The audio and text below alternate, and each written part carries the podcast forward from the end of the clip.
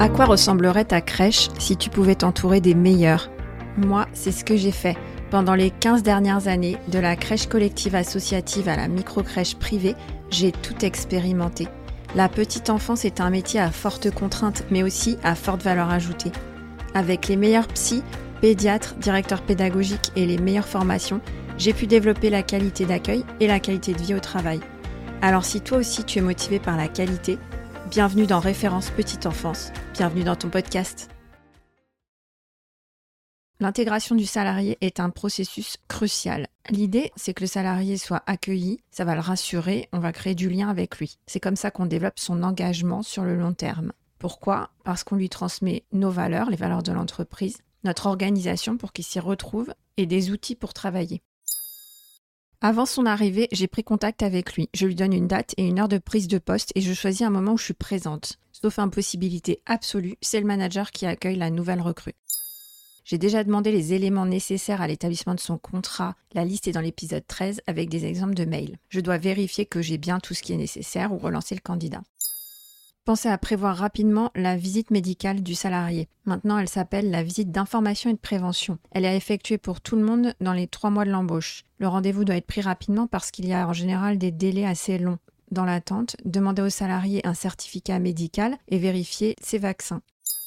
Ensuite, j'élabore le déroulement de l'intégration du nouveau salarié. Les quatre questions à se poser, c'est est-il possible de mettre la personne en doublon et combien de temps Avec qui? Quels éléments je vais lui transmettre en priorité? À quelle heure? De quelle manière? À quel moment je présente cette personne aux parents? Je vais prévoir aussi un affichage du type bienvenue à un tel. Et à quel moment je programme l'entretien pour le dossier administratif Enfin, je demande des documents au siège pour constituer le dossier administratif d'embauche.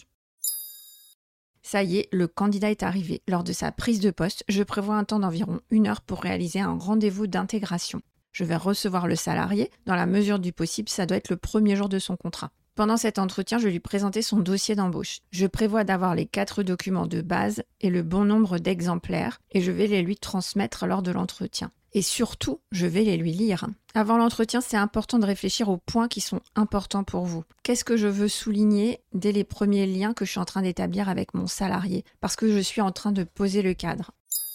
Les quatre documents, c'est 1. le contrat de travail, 2. la fiche de poste, 3. le règlement intérieur et 4. le dossier de la mutuelle. Je lui lis d'abord le contrat de travail. C'est important de parler de la période d'essai, préciser sa durée, préciser que vous ferez des points réguliers tout au long de la période d'essai. Je vous conseille de noter dans votre agenda, dès le début, dès ce moment-là, la date de la fin de la période d'essai et les dates de vos entretiens intermédiaires. La période d'essai, c'est une période hyper stratégique. On ne l'utilise pas assez. Vous devez la mettre en œuvre. N'oubliez pas qu'un salarié doit montrer le meilleur de lui-même pendant cette période. C'est donc très important de l'observer et de lui montrer vos attentes sur le poste. Et c'est important pour lui aussi. La période d'essai, c'est une période réciproque. Ensuite, le deuxième document, c'est la fiche de poste détaillée. Elle se compose de deux parties, les missions du poste. Elle permet de donner une première présentation de vos attentes sur le poste. Et la deuxième partie, c'est la liste des tâches. Cette partie-là, en fait, c'est le détail des missions. La mission, c'est par exemple assurer la sécurité physique et affective des enfants. Et la liste de tâches pour cette mission, c'est l'ensemble des tâches qui me permettent d'assurer la sécurité physique et affective de cet enfant. Par exemple, assurer l'échange de l'enfant. Troisième document, le règlement intérieur. Le règlement intérieur engage le salarié, il doit le respecter. C'est très important de le lire avec lui et de prendre le temps de signifier à la nouvelle recrue les règles de fonctionnement de notre équipe. Ça permet de poser le cadre de travail et c'est ainsi qu'ensuite on pourra s'y référer en cas de dysfonctionnement, retard, comportement inajusté, etc. Conservez bien l'attestation de réception du règlement intérieur signée par le salarié. Pour moi, les trois points les plus stratégiques et les plus importants à développer lors de cette lecture, c'est 1. les horaires, retards et absences. 2. le planning, c'est-à-dire qu'il y aura des heures supplémentaires qui seront obligatoires en cas de besoin de service dans une crèche. Et 3. l'hygiène et la présentation. Ongles coupés, pas de bijoux en service, etc.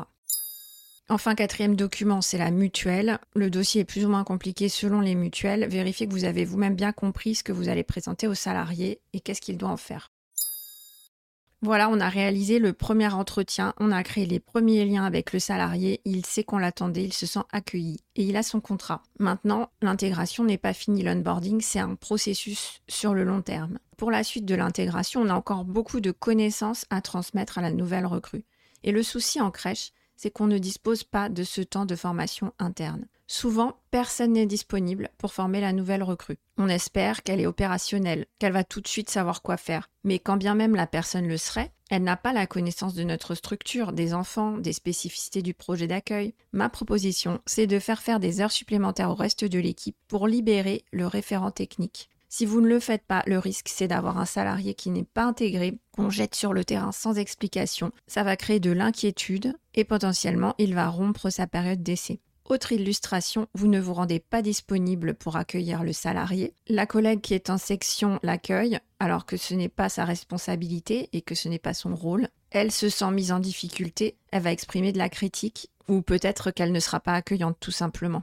Le salarié arrive, il sent qu'il n'est pas attendu, il sent qu'on n'est pas disponible pour lui, il sent la tension dans l'équipe, la surcharge de travail. Forcément, dans ces cas-là, on a envie de s'enfuir. Est-ce que ça vous est déjà arrivé d'avoir des salariés qui disparaissaient pendant la période d'essai, qui ne revenaient pas du jour au lendemain, ou qui vous annonçaient qu'on leur avait offert un voyage surprise dans deux jours et qu'ils n'étaient plus disponibles? Alors voilà, on a posé les bases de l'intégration. On a réalisé la première étape de cet onboarding de notre nouvelle recrue.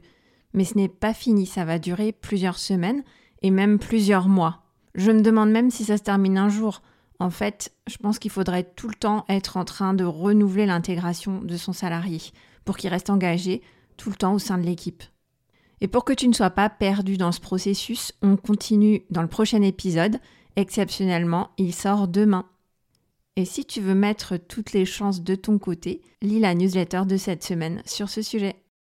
Merci d'avoir écouté cet épisode jusqu'au bout, j'espère qu'il t'a plu et que tu en ressors inspiré. Si c'est le cas, abonne-toi pour ne rater aucun épisode, parle-en autour de toi et surtout laisse-moi une note 5 étoiles et un avis sur Apple Podcast ou Spotify. À la semaine prochaine.